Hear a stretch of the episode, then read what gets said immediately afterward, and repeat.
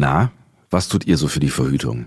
Wenn ihr Single seid, hoffentlich eine ganze Menge. Wenn ihr in einer Beziehung seid, und ich rede jetzt mal ausdrücklich von heterosexuellen Beziehungen, dann bleibt es nach wie vor gern an Frauen hängen.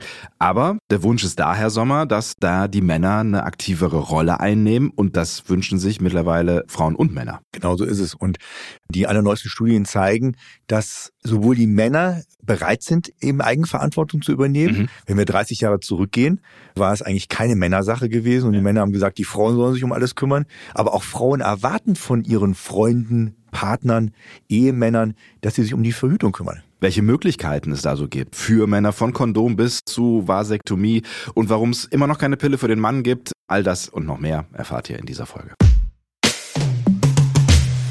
Money, der Podcast über Männergesundheit mit Professor Dr. Sommer und Sebastian Sonntag.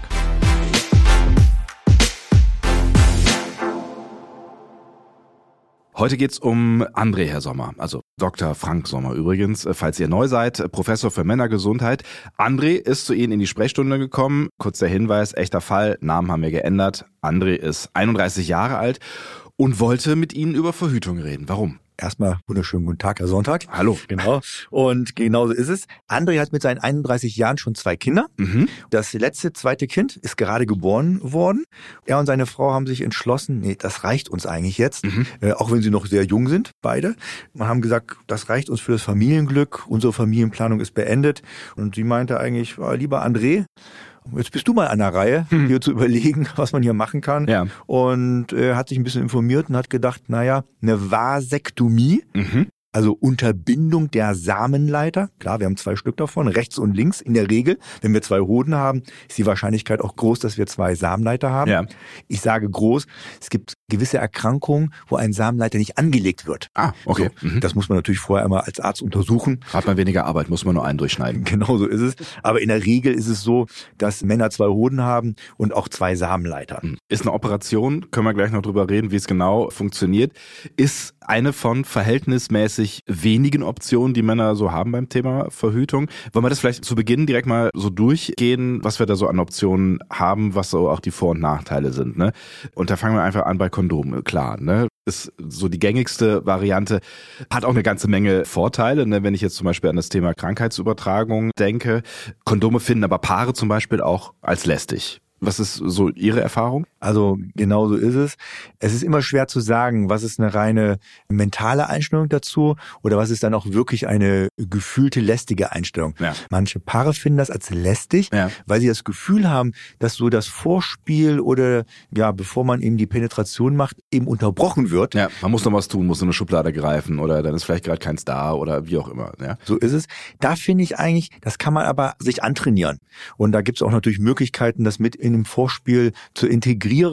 Und da ist der Fantasie natürlich auch keine Grenzen gesetzt, mhm. wie man das Kondom beispielsweise auf den Penis bekommt.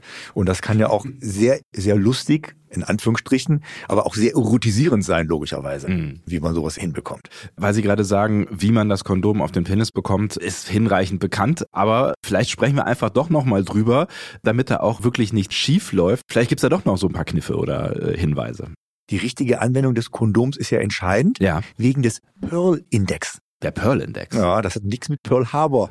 Ich hätte jetzt erwartet, dass Sie mich fragen, Pearl Harbor? nein, nein. Ich musste an Perlen denken und, aber, naja, gut, ja. Also, das ist natürlich ein Wissenschaftler, der hieß so, mhm. Pearl. Der hat folgendes, er wollte eben sehen, wie gut und wie sicher Verhütungsmethoden sind. Mhm. Der Pearl-Index berechnet sich folgendermaßen. Wenn 100 Frauen ein Jahr lang das gleiche Verhütungsmittel eben verwenden, wie häufig treten dann in diesem Zeitraum von diesem einem Jahr eine Schwangerschaft auf. Ja. Um jetzt nur so ein Beispiel zu nennen oder zwei Beispiele zu nennen, damit man das dann versteht, sollten 100 Frauen ein Jahr lang eine Verhütungsmethode machen und drei Frauen werden in einem Jahr schwanger, mhm. ist der Pearl-Index 97, nein. Genau, drei. nein. nein, aber genau so ist es. Und wenn der Pearl-Index 0,1 ist, ja und ich werde auch nachher verraten, warum ich jetzt 0,1 gesagt habe, werden wir im Laufe des Podcasts natürlich besprechen, dann ist es so, dass man 1000 Frauen beobachten würde ja. über ein Jahr, die die gleiche Verhütungsmethode anwenden würden und eine davon ist dann schwanger geworden. Ich verstehe. Okay. Das heißt, damit kann man angeben, wie sicher eine Verhütungsmethode ist. Genau so ist es. Und das spielt ja auch eine große Rolle, wenn wir nachher sagen, es gibt verschiedene Verhütungsmethoden, mhm. will man natürlich auch wissen, wie hoch der Pearl-Index ist. Und damit der Pearl-Index zuverlässig etwas aussagt über eine Verhütungsmethode, muss man sie natürlich richtig anwenden. Und da sind wir beim Kondom. Die drei wichtigsten Dinge, um ein Kondom dahin zu bringen, wo es hingehört. Ja, also erstmal ist es natürlich wichtig, es vorsichtig auszupacken. Da denkt man, hä, was sagt denn der Sommer da? Und warum fragt der Sonntag sowas? ja. Also vorsichtig auspacken, weil es ist in der Regel auch eine dünne Haut ist das ja. Wie fühlt sich wie eine dünne Haut an, ja. so ein Kondom? Insbesondere wenn man längere Fingernägel hat, mhm. Frauen beispielsweise, ja. dann kann es natürlich passieren, dass sie hier eine Verletzung, also eine Perforation durchführen können und dementsprechend wäre das Kondom eben nicht mehr sicher. Ja, vergessen wir den Pearl-Index dann, ja. Genauso ist es. Wir reden auch nachher nochmal im Pearl-Index von Kondom, aber erstmal zu dem Gebrauch. So, dann muss man darauf aufpassen, dass in der Spitze vom Kondom mhm. keine Luft drin ist. Und deswegen verwendet man in der Regel, wenn mich Patienten danach fragen, sage ich immer, die sollen Daumen und Zeigefinger verwenden, um ja. da drauf zu drücken auf die Spitze des Kondoms, um es festzuhalten, eben damit keine Luft drin ist und dann muss man das über den steifen Penis eben komplett abrollen. Mhm. Und jetzt kommt ein wichtiger Hinweis im Rahmen dieses Abrollens. Wenn man plötzlich feststellt, dass man das versehentlich verkehrt rum aufgesetzt hat, ja. dann lässt sich das ja nicht plötzlich nicht abrollen. Ja. Und dann denkt man, ach ja, komm, dann dreh schnell um, nachdem ich schon mal auf den Penis mhm. aufgesetzt habe. Mhm. Klappt nicht. Ja. Genauso ist es. Mhm. Warum nicht? Zwei Gründe. Hat man schon vorher eine Erregung gehabt oder sexuelles Vorspiel gehabt, dann besteht die Gefahr, dass vielleicht schon Spermien vorne am Meatus, Meatus ist der Ausgang beim Mann aus der Harnröhre, mhm. also vorne an der Penisspitze, dass da schon Spermien sind. Und ein Spermium reicht ja bekanntlicherweise aus, um eine Schwangerschaft auszulösen. Aber auch, wenn man das Kondom verwendet wegen sexuell übertragbaren Erkrankungen, ja. also die zu verhindern. Klar. Klar, wenn ich es einmal draufgetan habe, können ja schon irgendwelche Keime drauf sein und ich drehe es dann um. Das wäre dann einfach unsinnig. Mhm. Also deswegen sollte man das auf keinen Fall so machen. Wenn man dann das Kondom auf den Penis bekommen hat, was ist wichtig? Eben nach der sexuellen Aktivität, insbesondere wenn der Mann einen Orgasmus mit Ejakulation bekommen hat, verlieren die meisten Männer, was ganz normal ist, mhm. an Erektionshärte. Ja. Dann könnte es ja, wenn man intravaginal ist mit seinem Penis und mit dem Kondom, mhm. kann es ja passieren beim Herausziehen des Penis, dass das Kondom in der Vagina bleibt. Schlecht. Also muss man die Hand nehmen und eben stabilisieren und das Kondom festhalten, wenn man seinen Penis, das hört sich jetzt etwas komisch an, entfernt. ja, sehr mechanisch. Ja, ja. aber verstanden. Ja, und es geht einfach darum, weil eben die Härte dann meistens verloren geht. Man sollte grundsätzlich darauf achten, so als letzter Tipp, dass man eben geprüfte Markenkondome verwendet, ja. die ein Qualitätszeichen haben, wie zum Beispiel CE-Kennzeichen und jetzt nicht irgendwelche Kondome verwendet, naja, die so ganz billig sind mhm. und die nicht getestet sind, weil da hat man festgestellt, dass manche durchgängig sind, Löcher haben. Mhm. Dementsprechend ist eben so ein Qualitätssiegel wichtig. Und auf das Haltbarkeitsdatum achten. Das wollte ich Sie gerade fragen. Das steht ja immer tatsächlich drauf, dass man Kondome nur bis so und so verwenden kann. Also es sind meistens schon ein paar Jahre, ne? Aber mhm. warum steht das drauf? Was passiert denn, wenn das haltbar ist? Ich meine, es ist ja kein Joghurt. Wenn man aber sich vorstellt, das sind ja teilweise gummiartige Strukturen, mhm. je nachdem welches Material man da verwendet hat, die werden dann porös. Und wenn man porös ist, sind ja durchgängig und hier reichen ja auch mikroskopisch kleine Löcher, die dadurch entstehen.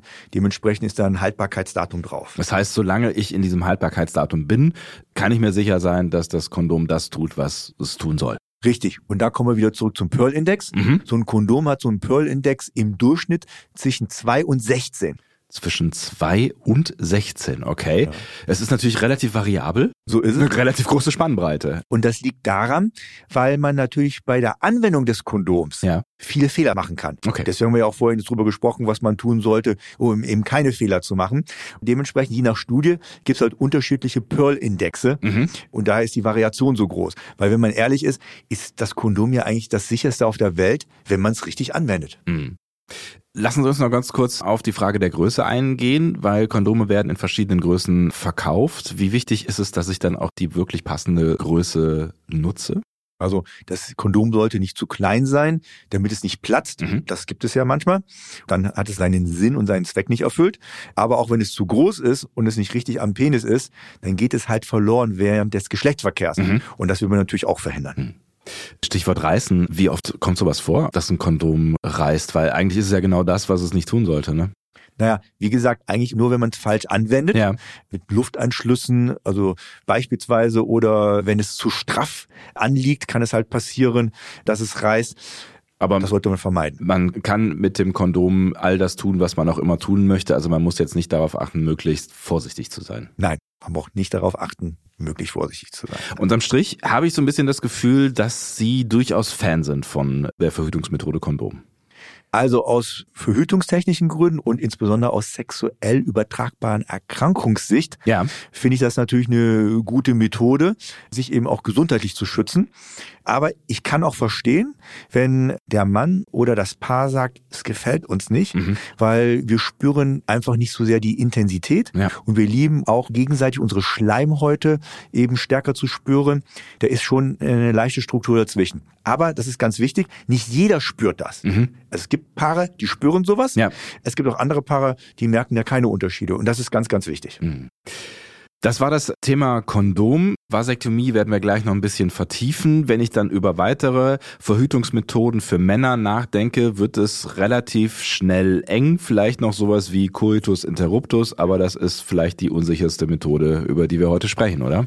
Ja, das ist wirklich so und da ist der Pearl-Index auch je nach Studie mhm. interessant. Der kann zwischen 4 und 40 liegen. Mit 4 hätte ich nicht gerechnet. Das ja. wäre, wäre ja nahezu zuverlässig. Ne? Das stimmt, das ist, ja, sind vier Schwangerschaften bei 100 Frauen in einem Jahr. Ja. Aber ist schon eine gute Nummer. Also, ja.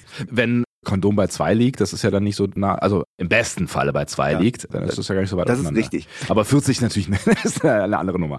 Manchmal wird das aber kombiniert mit der Temperaturmethode. Mhm. Also nicht beim Mann die Temperatur, sondern bei der Frau. Ja. Die misst jeden Tag die Temperatur, also direkt wenn sie früher morgen aufwacht, das ist wichtig, um ihren Zyklus anzuschauen. Mhm. Und dann, wenn man einen stabilen Zyklus hat, macht man die Temperaturmethode zwar weiter, aber dann weiß man eben genau, wann die fruchtbaren Tage sind. So. Und wenn man das dann in Kombination macht mit Coitus interruptus, mhm. dann ist man natürlich nochmal auf einer sichereren Seite, dass man eben noch vorsichtiger ist an den fruchtbaren Tagen. Oder manche Männer machen natürlich gar keinen Geschlechtsverkehr in den fruchtbaren Tagen. Mhm. Und klar. Dann ist man auch sicher. Genau so ist es. ja, das wären so, so der erweiterte Kreis. Mhm. Aber ist es nicht trotzdem schwierig, weil wir ja eben schon darüber gesprochen haben, dass durchaus auch schon Spermien vor dem Samenerguss sich irgendwie den, auf den Weg machen könnten? Also hilft es dann überhaupt, wenn ich dann vor dem Orgasmus stoppe, weil vorher schon was passiert sein könnte? Ja, hier ist es nochmal wichtig, dass ich das vielleicht ein bisschen klarstelle. Das habe ja. ich vielleicht am Anfang nicht ganz so deutlich eben artikuliert. Es ging mir darum, wenn man vorher einen Oralverkehr hat beispielsweise und ja. dann schon mal gekommen ist okay. und dann sagt, die zweite Runde, mhm. jetzt machen wir eben Geschlechtsverkehr. Verstehe. Dann ist es wirklich so, dann sind Spermien schon mal in der Harnröhre vorhanden, ja. an der Eichel vorhanden. Es gibt ja den sogenannten Lusttropfen. Ja. Vielleicht meinen Sie das? Ja. Interessant ist es so, dass in der Regel, ja. wenn man vorher nicht ejakuliert hat, im Lusttropfen keine Spermien da sind. Okay. So, das ist auch wichtig zu wissen. Aber natürlich kann ich das niemand versprechen, dass da keine Spermien drin sind, weil es kann ja auch sein, dass man eine Nacht vorher ejakuliert hat und dann immer noch Spermien vorhanden sind. Okay. Und mhm. Spermien halten sich vier bis fünf Tage. Mhm. Das muss man wissen. Also die sind lange fit und können befruchten. Gut. Also verlassen wir den Coitus interruptus an dieser Stelle wieder. Im Zweifel ist natürlich eine gleichberechtigte Methode. Wenn man es dann mit der Temperaturmethode kombiniert, dann haben beide Partner quasi so ein bisschen die Verantwortung. Aber gehen wir mal in Richtung Vasektomie weiter, weil da sind wir ja eigentlich und kommen zurück zu André, der sich ja über Vasektomie informieren wollte. Was haben Sie ihm erzählt? Mhm. Er wollte sich über Vasektomie informieren und über andere Methoden, mhm. weil der ist ja noch jung mit seinen 31 Jahren und das Kind ist ja gerade erst geboren worden. Ja. Das heißt, er hätte auch noch ein paar Monate gewartet, wenn es eben eine neue Methode in der Pipeline gibt, die eine andere Möglichkeit gibt, außer der Vasektomie. Ja. Und natürlich auch hier spielt der Pearl-Index eine große Rolle. Ja. Das ist klar, wegen Schwangerschaften. Und bei einer Vasektomie ist übrigens der Pearl-Index 0,1. Ich hatte ja am Anfang erwähnt, das Beispiel mit den 0,1, ja. dass ich nachher darauf zu sprechen komme. Da sind wir. Da sind wir mit den 0,1. Warum ist es eigentlich 0,1? Ich hätte jetzt gesagt, wenn Samenleiter durch ist, kann nichts mehr durchkommen. Fertig. Also wo soll die Schwangerschaft herkommen? Es gibt zwei wichtige Punkte. Ja. Der erste Punkt ist, je nachdem, wie eine Vasektomie durchgeführt wird. Also ein Samenleiter, Ja. nachdem man ihn durchtrennt, hat man ja zwei Teile von dem Samenleiter. Ja. Und man muss die Samenleiter in zwei unterschiedliche Gewebsfächer legen. Warum? Sonst wachsen sie wieder zusammen. Genauso ist es. Die suchen sich. Mhm. Ein Samenleiter, wenn ich einen durchtrennten Samenleiter habe, der sucht sein anderes Ende. Ist Der will, nahezu romantisch, ja.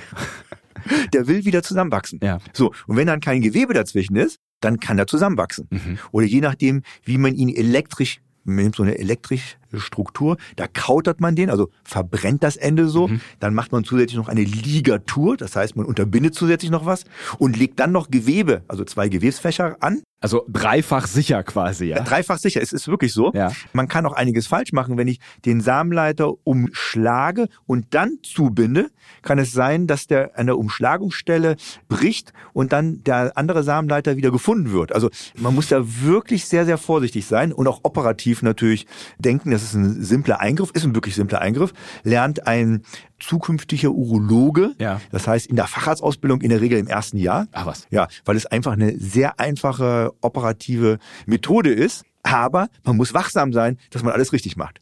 Dann lassen Sie uns doch vielleicht nochmal genau drauf schauen, wie es funktioniert. Also Sie haben es ja jetzt schon angedeutet, was man mit den Samenleitern macht. Wo genau operiert man denn da? Was schneidet man da alles auf? Weil ich meine, wenn man Operationen und Aufschneiden hört, dann kann das ja vielleicht auch erstmal abschrecken. Ne? Ja. Also es ist genau am Hodensack, Mhm. Skrotum auf Lateinisch. Mhm. Man macht da wirklich mini kleine Schnitte, so ungefähr von ein bis zwei Zentimeter. In der Regel macht man rechts und links im Hodensack so kleine Schnitte. Ja. Die sieht man auch nachher gar nicht mehr. Und holt dann den Samenleiter hervor. Das kann man machen, weil Spaß kann ja jeder mal seinen Samenleiter tasten. Ja. Das ist wie so eine Mine, so eine kleine dünne Mine, fühlt sich das an, auch, Ja. auch so diese Konsistenz. Und die kann man wirklich so an die Oberfläche drücken. Und dementsprechend, wenn man ein kleines Löchlein gemacht hat, kann man den hervorluxieren, also herausholen. Mhm. Und dann unterbindet man den, indem man zwei Klemmchen hat, schneidet dann ein Teil raus. Ja. Weil, warum schneidet man ein Teil raus? Damit sie weniger Platz haben oder weiter auseinander sind. Das wäre eine Möglichkeit. Ja. Aber man muss sicher sein, dass man wirklich Samenleiter erwischt hat. Und in der Regel wird es in der Histologie, das heißt, ein Pathologe guckt da unter dem Mikroskop nach, dass es wirklich Samenleiter ist und nicht irgendeine andere Struktur, die so ähnlich ausgesehen hat. Was könnte denn noch alles sein in so einem Hodensack? Wie gesagt, alles, was so ähnlich aussieht, es kann auch mal ein- eine Vene sein, die nicht richtig durchblutet ist, die Mhm. kann so ähnlich so ähnlich sich anfühlen oder Ja. aussehen. Und das wäre natürlich fatal. Man glaubt, ey, super. Schnipp, schnipp, fertig? Ja. Und, und in Wirklichkeit existiert der Samenleiter noch. Ja. Also deswegen wird es eben unter anderem kontrolliert. Mhm. Das heißt, dann wird quasi das Stückchen rausgeschnitten und dann wird genau das gemacht, was Sie gerade eben schon beschrieben haben. Sie werden, äh, wie haben Sie elektrisch, Genau. ele elektrisch gekautert hat. gekautert, so heißt das Wort. Genau. Das ist ein Wort, was ich auch noch nie gehört habe und ich stelle es mir irgendwie auch nicht so schön vor. Aber wahrscheinlich kriegt man von all dem auch gar nichts mit. Es wird irgendwie abgebunden und dann noch umgeknickt in eine Gewebstasche gelegt. Genau, in zwei verschiedene Gewebstaschen und dann ist man eigentlich verhältnismäßig sicher. Dann sollte der Pearl-Index wirklich im Null sein. Ist das was, was da genäht wird? Oder ist es also, wenn Sie sagen ein bis zwei Zentimeter, wird es wahrscheinlich mit zwei, drei Stichen genäht? Ja, aber nur von außen. Ja. Die Haut wird einfach zugemacht mit ein, zwei Stichen, genauso ist es. Hm. Da können wir nochmal auf eine andere Methode kommen, die verhältnismäßig en vogue diskutiert wird, beziehungsweise viel Werbung für gemacht wird. Das Ach so, ja, genau, Das ist die sogenannte Non-Skalpell-Vasektomie, NSV.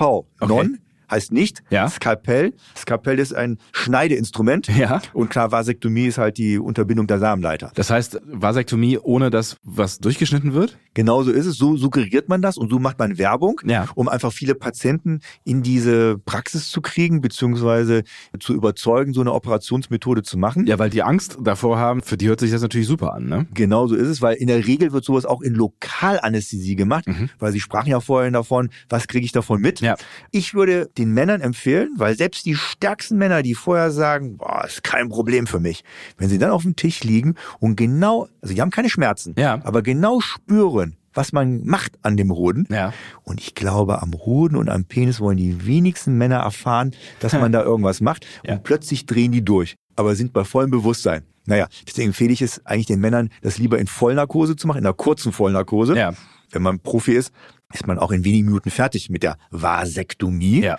Aber in der Regel wird es trotzdem eben in Lokalanästhesie gemacht. Also das heißt, man kriegt alles mit. Man könnte aber auch natürlich ein Medikament bekommen in die Vene, ein Sedativum, Ja. dass man etwas ruhiger ist und nicht so viel mitbekommt. Okay. Das ist möglich in Lokalanästhesie. Da man es eben häufig in Lokalanästhesie macht, ist eben auch die Reklame so, und dann sagt man, boah, da braucht man keinen Schnitt. Aber alleine vom Menschenverstand, ich muss ja irgendwie den Samenleiter unterbinden. Und ich muss ja auch, selbst wenn ich nicht den Samenleiter durchschneide, muss ich ja an ihn rankommen. Ich kann ja nicht durchbeamen in den Hodensack. Genau so ist es. Wobei, es gibt eine ganz neue Methode, Ja. die ist noch nicht zugelassen. Da wird was mit Radiofrequenzen gemacht. Was? Ja, ja.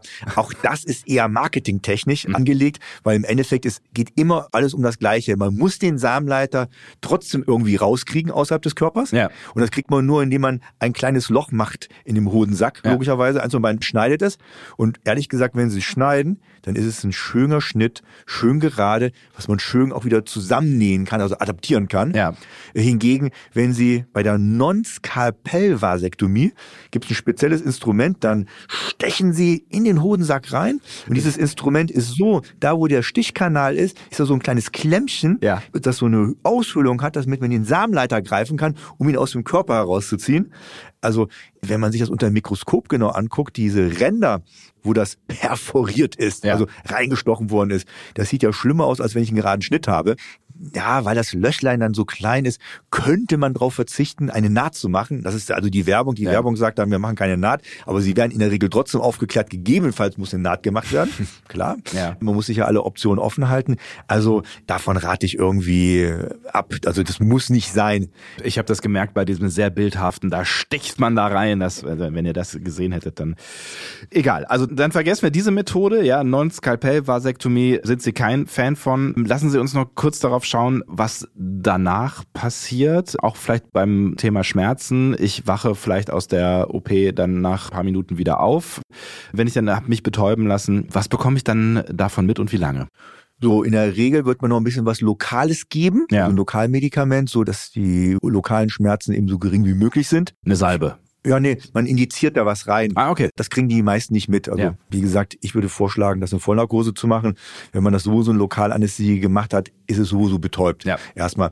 In der Regel reichen aber auch leichte Schmerzmedikationen aus, die man oral einnimmt, postoperativ. Eine Schmerztablette. Genau so ist es. Sollte aber kein Aspirin sein, weil Ja. das ist blutverdünnt und das würde die Blutungsneigung erhöhen. Ja. Und das Problem ist beim Hoden, das ist anders wie beim Oberarm. Mhm. Da haben Sie Muskulatur, Knochen und Faszien. Wenn Sie hier drin eine kleine Blutung haben, drücken die Muskeln, Faszien und der Knochendruck dagegen, also komprimiert es selber. Ja. Beim Hodensack, naja, den Hodensack kann ich Ihnen locker bewegen. Ja. Also wenn Sie jetzt nicht, wenn Sie jetzt nackelig wären und es ertragen würden, könnte ich Ihnen den Hodensack bis zum Knie runterziehen. Okay. Bilder in meinem Kopf. Das wollen wir nicht ausprobieren, aber das heißt, von den Schmerzen bekommt man eigentlich gar nicht so wahnsinnig viel mit und es ist dann nach ein paar Tagen auch eh gegessen. In der Regel ja. Wirklich, man muss immer sagen, in der Regel ist es gegessen. Man sollte aber, und das empfehle ich den Patienten, wirklich zwei, drei Tage, also eine eingeschränkte Bettruhe haben. Ja. Das heißt, sich wenig bewegen, viel kühlen, damit es eben nicht dazu kommt, dass es zum Blutungen kommt, weil Ja. der Hoden eben, wenn es zu einer Blutung kommen würde, der kann sich einfach erweitern, weil es ja keinen Druck gibt. Und man sollte sich ein bisschen körperlich schonen, deswegen diese eingeschränkte Bettruhe für zwei, drei Tage. Und danach ist man schon in der Lage, vieles zu tun. Den Hochleistungssport sollte man aber erst ungefähr zwei Wochen nach so einem operativen Eingriff wieder langsam aufnehmen. Was mit Sex? Bei sexuellen Aktivitäten würde ich das Gleiche sagen, weil da ist man in der Regel ja unkontrolliert. Das heißt, die Hoden bewegen sich und wenn ich unkontrolliert bin, würde ich auch eher empfehlen, das erst nach zwei Wochen zu machen. Was sind mögliche Risiken? Also Blutungen haben wir jetzt schon angesprochen. Das könnte nach der Operation passieren, aber vor allen Dingen, wenn ich die falschen Schmerzmittel nehme. Was kann noch schieflaufen? Schieflaufen kann, das kommt bei ganz wenigen äh, Männern vor, dass die so viele Spermien produzieren nach einer Vasektomie. Da muss man sich auch vorstellen, ist ja ein Ende unterbunden, also beide Enden sind unterbunden, aber das eine Ende ist ja da, wo der Hoden die Spermien produziert. Ja. Die gehen ja von den Hoden in den Nebenhoden, in den restlichen Samenleiter und dann kommen sie an die Stelle, die unterbunden ist. Und das muss man sich so vorstellen wie auf der Autobahn ein Riesenstau. So, dann plötzlich stehen alle Autos da vorne, weil da irgendwas passiert ist. Querstehender Lastwagen. Ja. Aber von hinten rasen die Autos weiter an, kriegen das nicht mit und knallen dann drauf und dann ja, ist das schlecht. Und so ähnlich ist das mit den Spermien. Die drücken dann von hinten, die werden weiter produziert, ja. die drücken dann von hinten so stark drauf, dass die Männer Schmerzen haben können. Okay. Das passiert, wie gesagt, sehr, sehr selten. Ja. Kann passieren. Wenn man Glück hat, nimmt das über die Monate ab. Und wenn das ganz schlimm ist, muss man eine sogenannte Refertilisierungsoperation machen. Das heißt, man stellt dann wieder her, dass die Samenleiter durchgängig sind, damit dieser Stau eben weg ist. Da können wir gleich auch noch mal ein bisschen genauer drüber sprechen, weil das ja eine Option ist, um diese Einbahnstraße Vasektomie zu was anderem als eine Einbahnstraße zu machen. Aber das ist natürlich eh ein spannender Punkt. Ne? Was passiert denn überhaupt mit den Spermien? Weil wenn Sie sagen, die werden weiter produziert bis in die Unendlichkeit, platzt dann irgendwann alles oder? Die lösen sich in der Regel auf in ihre Substanzen, die dann von den Blutgefäßen und von den Lymphgefäßen abtransportiert werden. Das heißt, können. sie werden weiter produziert, aber Ja. sie lösen sich immer wieder auf Genau und werden weiter produziert. Genau und so. Und das merkt man gar nicht. In der Regel, muss man sagen, in der Regel merkt man davon gar nichts und alles ist in Ordnung. Hm. Und vielleicht, weil es da auch immer mal wieder Missverständnisse gibt, was funktioniert nach einer Vasektomie nicht mehr und was funktioniert noch? Also, das hat keinen Einfluss auf die Erektionsfähigkeit. Mhm. Das ist natürlich eines der wichtigsten Faktoren für den Mann, logischerweise. Der will sicher gehen, dass da nichts passiert. Nein, es gibt Männer, die haben danach Erektionsstörungen nach einer Vasektomie, aber es liegt daran, dass das psychogen ist. Weil entweder wissen sie es Mhm. im Bewusstsein oder im Unterbewusstsein ist es so, die fühlen sich nicht mehr wie ein richtiger Mann, weil sie nicht mehr in der Lage sind, Kinder zu zeugen. Hm. Und ich habe mal einen Patienten gehabt, es war wirklich bitter. Er und seine Frau haben sich entschlossen, eine Vasektomie machen zu lassen. Ja. So, kaum hat er eine Vasektomie gehabt, hat die zu ihm gesagt, Mensch, du bist kein richtiger Mann mehr. Was? Dann hat er Erektionsstörung gehabt und dann ist er wiedergekommen und hat gesagt, komm, lieber Professor Sommer, machen Sie es wieder rückgängig. Ja. Unfassbar. Das war wirklich gemeinsamer Entschluss und dann sagt die zu ihm, hey, du bist kein richtiger Mann mehr und das ist verletzend. Absolut. Brauchen wir nicht drüber diskutieren. Kann das eigentlich jeder Mann bei sich durchführen lassen oder gibt es irgendwie bestimmte körperliche Voraussetzungen? Ja, man sollte auf jeden Fall nicht unter einer Blutungsneigung leiden Ja. oder Blutverdünnungsmedikamente nehmen, also stärkere Blutverdünnungsmedikamente nehmen. Die müssten vorher abgesetzt werden, muss man gucken. Bei manchen ist es ja nicht möglich, weil die vielleicht vom Herzen her Probleme haben, dass sie nicht abgesetzt werden können. Aber in der Regel kann es jedermann bei sich durchführen lassen. Postoperativ ist es vielleicht wichtig zu erwähnen, Ja. dass diese Männer eine gewisse Anzahl an Ejakulation brauchen, bis sie ungeschützten Geschlechtsverkehr haben können. Sie haben ja vorhin gefragt, ab wann kann ich Geschlechtsverkehr haben? Mhm. Habe ich gesagt, so ungefähr zwei Wochen nach der Operation kann man in der Regel Geschlechtsverkehr haben. Aber bitte weiter verhüten, ja? bitte weiter verhüten, Mhm. bis man zweimal den Nachweis hat, dass keinerlei Spermien mehr im Ejakulat zu sehen sind. Das ist vielleicht auch nochmal gerade kurz wichtig zu betonen. Ejakulat gibt es nach wie vor. Auch das ist ein Missverständnis, glaube ich, was immer mal wieder aufkommt. Ne? Mann kann immer noch kommen. Genau so ist es. Und als Laie Mhm. sieht man auch keinen Unterschied. Die Farbe ändert sich nicht, es ändert sich gar nichts. Mhm. Die Spermien haben ungefähr bis zu 5% Anteil am gesamten Ejakulatsvolumen. Ja, 5% ist nicht viel. Genau so ist es. Und das normale Ejakulatsvolumen beträgt so zwischen 1,5 bis 7 Milliliter. Mhm. Da fallen 5% weniger gar nicht auf. Das heißt, von außen kann man nichts sehen. Weder die Farbe ändert sich, noch das Volumen verändert sich da irgendwie signifikant. Aber um äh, darauf zurückzukommen, was Sie gerade angesprochen haben, weil das ja ein sehr wichtiger Punkt ist. Das heißt, wenn jemand eine Vasektomie hat durchführen lassen, dann untersuchen Sie im Nachgang mehrfach das Ejakulat und suchen nach Spermien quasi, ja? Genau so ist es. Und erst wenn zweimal, das ist ganz wichtig, wenn zweimal keine Spermien im Ejakulat zu sehen sind, Mhm. dann weiß man, dass aus dem ganzen reproduktionsmedizinischen Trakt, so heißt das so schön, äh, alle Spermien raus sind, weil die können sich in den Samenbläschen befinden und ansammeln. Und erst wenn die alle komplett entleert sind und rausgespült worden sind, dann weiß man, dass man ungeschützten Geschlechtsverkehr haben kann.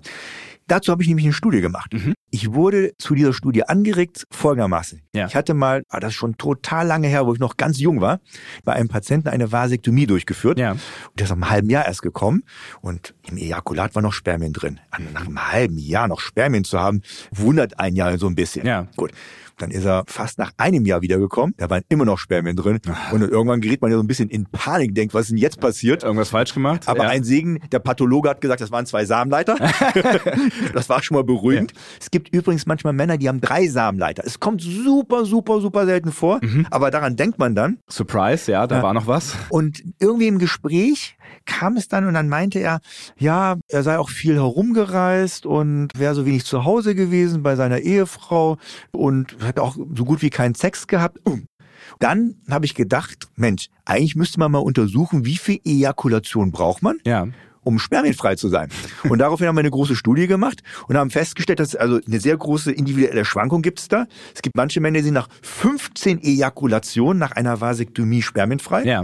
Und es gibt andere Männer, die brauchen 45 Ejakulationen. Krass. Und der brauchte halt mehr Ejakulation und war auch so selten zu Hause ja. und war auch weniger interessiert an sexueller Aktivität. Mhm. Und der hatte seine 45 Ejakulationen selbst nach einem Jahr noch nicht gehabt. Verrückt. Ja. Okay, da muss man auf jeden Fall dann auch mit dran denken, also dass das mitunter dann auch ein bisschen dauern kann, bis diese 0,1 Prozent hier im Pearl-Index dann auch wirklich funktionieren, ne? Oder nicht 0,1 Prozent, sondern bis der Pearl-Index von 0,1 dann auch wirklich greift, quasi, ne?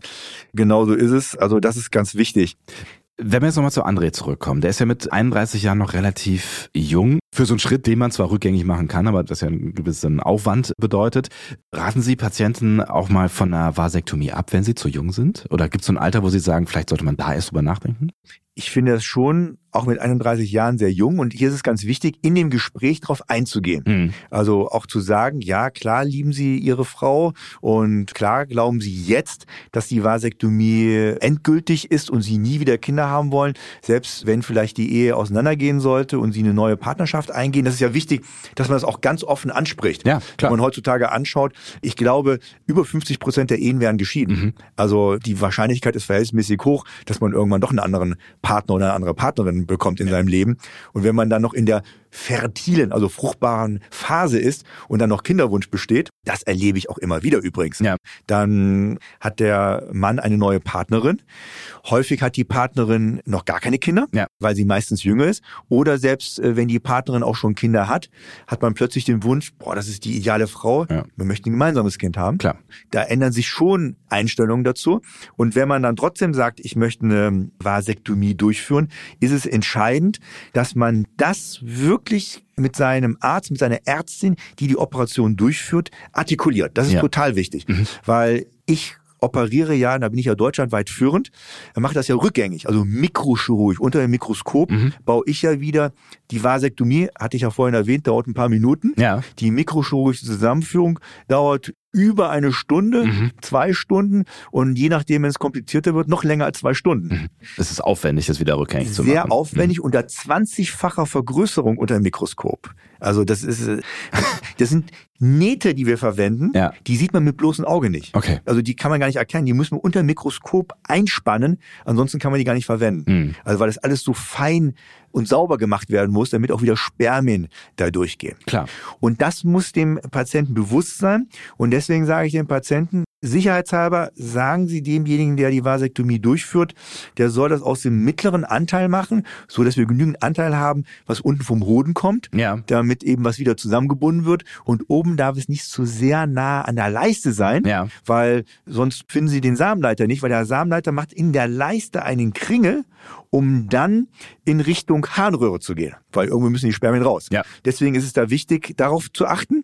Dann muss man natürlich, das sollte man immer achten, dass man natürlich keine Infektion bekommt, weil wenn man eine Infektion bekommt, kann es sein, durch die Entzündung kommt es zur Verklebung, sowohl von den Nebenhodenkanälchen, Ja. die ganz, ganz klein sind und fein, als auch von dem restlichen Samenleiter. Und das macht natürlich eine Refertilisierung, also wieder Fruchtbarmachung einfach schwieriger. Darauf soll geachtet werden. Und natürlich, aber darauf achten die Operateure schon, muss die Durchblutung des Hodens gewährleistet werden. Klar. Klar, damit Ja. weiter Spermien produziert werden, aber natürlich auch wieder Testosteron. Mhm. 95 Prozent des Testosterons werden im Hoden produziert, die Produktion natürlich weiter fortschreiten kann. Aber das wäre schon ganz, ganz entscheidend. Und wenn man sich dann für eine Refertilisierung irgendwann entscheidet, Ja. ist wirklich darauf auch zu achten, dass man zu einem erfahrenen Operateur geht. Der sollte wirklich mindestens 50 mikrochirurgische Refertilisierungs, so heißt das so schön, Ja. Refertilisierungsoperationen machen im Jahr. Ja. Am besten natürlich schon mehrere tausend in seinem Leben gemacht haben oder Ja. wenigstens über tausend in seinem Leben gemacht zu haben, weil auch hier ist wieder, sind Erfahrungswerte ganz, ganz entscheidend. Und man muss sich vorher untersuchen lassen. Ja. Das ist ganz entscheidend zu gucken, dass man eine hohe Wahrscheinlichkeit hat, weil es lohnt sich natürlich wirklich nur so eine Operation zu machen, wenn die Wahrscheinlichkeit sehr groß ist. Und das kann man vorher anhand von Blutwerten und lokalen Untersuchungen am Hoden, im unteren Bauchbereich, kann man das erkennen, mhm. ob die Wahrscheinlichkeit sehr, sehr groß ist, dass es sinnvoll ist, so eine mikrochirurgische Refertilisierungsoperation eben durchzuführen. Aber das heißt auch, es funktioniert nicht immer. Also wenn ich eine Vasektomie durchführe, dann kann ich nicht sicher sein, dass ich das auch wirklich irgendwann wieder rückgängig machen kann. Der erste Punkt ist, man muss überhaupt gucken, ob es dann überhaupt sinnvoll ist, ja. ob die Voraussetzungen vorhanden sind. Wenn die gar nicht vorhanden sind, die Voraussetzungen, dann würde ich davon abraten, den Versuch zu starten, mhm. das zu machen. Und selbst wenn ich sage, die Wahrscheinlichkeit ist sehr hoch, kann ich immer nur sagen, dass man erst nach der Operation genau sagen kann, wie hoch die Wahrscheinlichkeiten sind. Ja. Wir selektieren sehr gut. Da haben wir in der Regel zwischen 90 und 95 Prozent Wahrscheinlichkeit, dass eben wieder Spermien im Ejakulat zu sehen sind. Mhm. Und was man auch mitdenken muss, das sind natürlich Kosten am Ende. Ne? Wir brauchen jetzt nicht über konkrete Zahlen zu reden, aber eine Vasektomie ist wahrscheinlich gegen 100 Euros kosten die, ja. ja. Und dann reden wir mal über das Wiederherstellen. Wo sind wir da? Ein paar tausend Euros. So, dass wir das mal geklärt haben, ne? also das muss man im Zweifel auch mitdenken, weil man zahlt beides natürlich selber. Das stimmt. Also hier in Deutschland. Übrigens, in England bezahlt das National Health System eine Vasektomie. Ach was. Die sagen, das ist im Rahmen der Familienplanung und da übernehmen die Kosten. Aber hier in Deutschland, wir leben ja hier in Deutschland, ja, muss der Patient das selber tragen. Hm. Wie ist mit André weitergegangen? Der hat sich entschlossen, dass er einfach eine Vasektomie machen wollte, wobei er sich dann, er wollte sich ja noch informieren, was sind die zukünftigen Methoden, was ist so in der Pipeline. Ja. Man plant mhm. Folgendes. Also man hat sich überlegt, das gibt es auch schon Experimente dazu, dass man in den Samenleiter ein sogenanntes Gel hinein injiziert. Mhm. Diese Methode heißt Vasalgel mhm. und das Ganze heißt Risuk. Ja, Risuk, was heißt Risuk?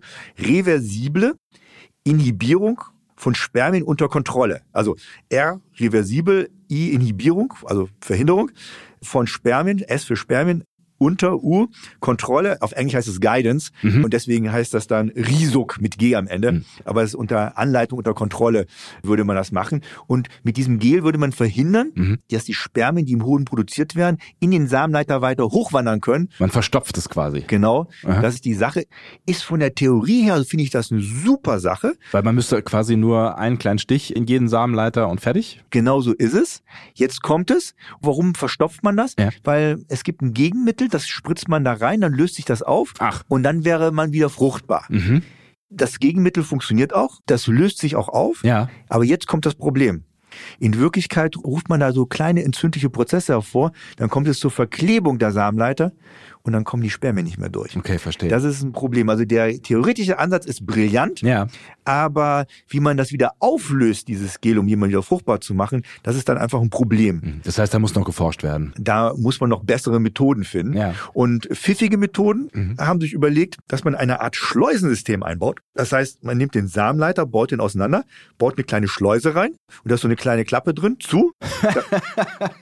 Okay, von außen, das macht man von außen logischerweise, hat man so ein Apparat, mit dem man von außen sagt, die Klappe ist zu. Ach wirklich, quasi eine Fernbedienung. Genau so ist es. Äh, dann kommen die Spermien nicht da durch. Ja. Auch da natürlich muss man dran denken, dass man mindestens eben 15 bis 45 Mal ejakulieren muss. Nachdem man die Klappe zugemacht hat quasi. Ja. Genau, also nicht, dass man den Klappe zu heute Abend ja. und dann äh, ungeschützten ja. Geschlechtsverkehr haben. Ah, ah da kann es passieren, dass man Schwangerschaften hervorruft. Das ist wichtig. Und dass man dann die Klappe aufmacht, wenn man sagt, ich habe jetzt Kinderwunsch. Mhm. Das ist von der Theorie her super. Ja. Das ist aber so ein mikrochirurgischer Eingriff. Es ist ja wie eine Refertilisierung, logischerweise, ja.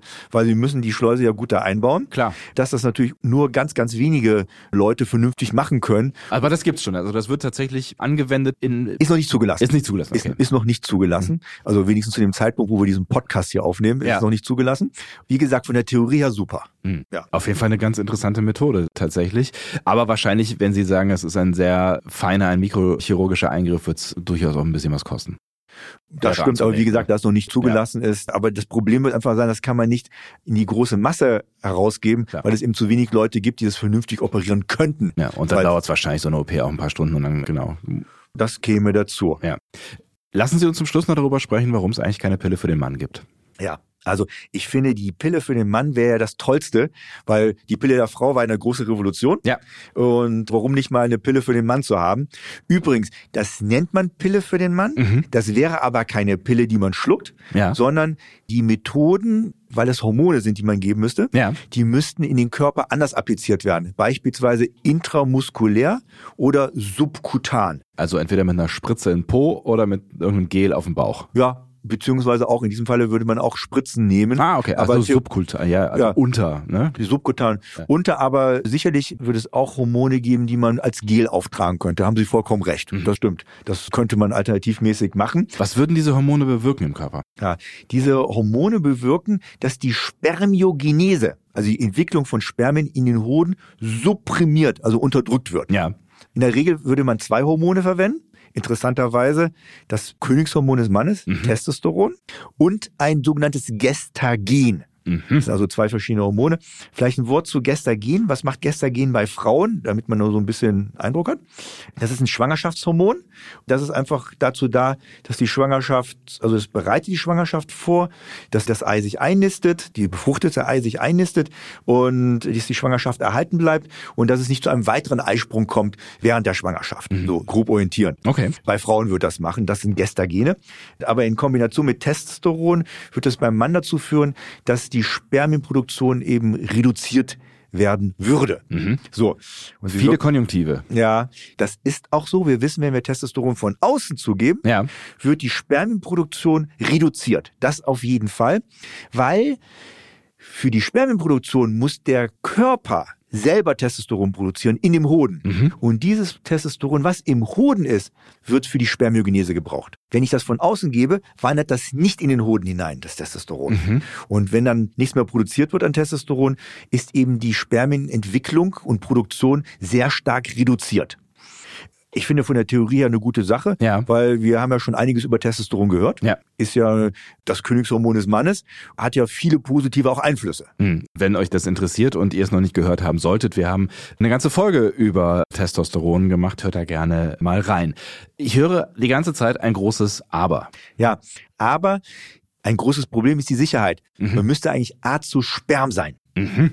A zu Sperm heißt, keinerlei Spermien mehr im Ejakulat haben. Ja. So, häufig ist es so, das haben die Studien gezeigt, ist die ja, die Spermienproduktion sehr stark reduziert, aber es sind noch ein paar Spermien im Ejakulat drin. Okay. Die Wahrscheinlichkeit ist dann sehr gering, wenn man ganz wenige Spermien hat, dass es zu einer Befruchtung kommt. Aber theoretisch gesehen ist es möglich, dass es zu einer Befruchtung kommt. Mhm. Und man weiß natürlich auch noch nicht die Langzeitauswirkungen, was passiert, wenn ich wieder Kinderwunsch habe. Ja. Also das ist auch noch nicht genau evaluiert. Also das heißt, wenn ich die Pille wieder absetzen würde, wie lange dauert es und funktioniert es überhaupt, dass hinterher alles wieder so ist wie vorher? Genau so ist. Mhm. Und es ist natürlich das gleiche Problem wie bei Frauen, die über einen längeren Zeitraum Hormone einnehmen. Man verändert einfach die Hormonzusammensetzung im Körper. Ne? Genau so ist es. Mhm. Wie hat sich denn André am Ende entschieden? Haben Sie das noch mitbekommen nach all diesen Dingen, die Sie ihm dann erzählen konnten, allen Vor- und Nachteilen, allem Experimentellen, was da in der Pipeline ist?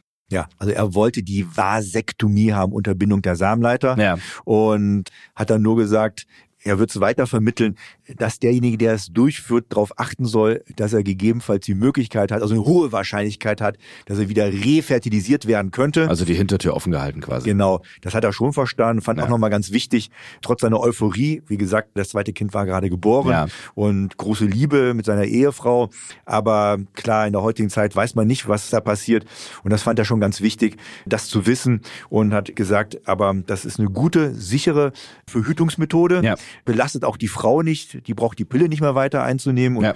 die Pille kann ja auch sehr belastend sein für die Frau, ja. auch ein hormoneller Eingriff. Ja. Mit der Option, dass wenn alles gut läuft bei der Vasektomie, dass er eine hohe Wahrscheinlichkeit hat von 90, 95 Prozent, dass es wieder rückgängig zu machen ist und er wieder Spermien im Ejakulat hat, hat er gesagt. Dann nimmt er die paar tausend Euro in die Hand, wenn es denn so sein sollte. Genau so ist. In der nächsten Folge sprechen wir über Penisverkrümmung und dabei geht es um genau das, was der Name schon vermuten lässt, Herr Sommer. Ja, genau so ist es. Penisverkrümmung. Mhm. Kann man sich vorstellen, manchmal ist es vielleicht erotisierend, je nachdem, welche Form der Penis hat. Für die Partnerin mhm. stößt vielleicht an andere Stellen in der Vagina und stimuliert sie stärker. Aber es kann auch sehr quälend sein und manchmal sehr schlimm sein und sogar Schmerzen beim Mann hervorrufen. Und was man dann tun kann, das erfahrt ihr in der nächsten Folge. Vielen Dank, Herr Sommer. Ja, vielen Dank, Herr Sonntag. Tschüss. Ja, bis demnächst. Tschüss.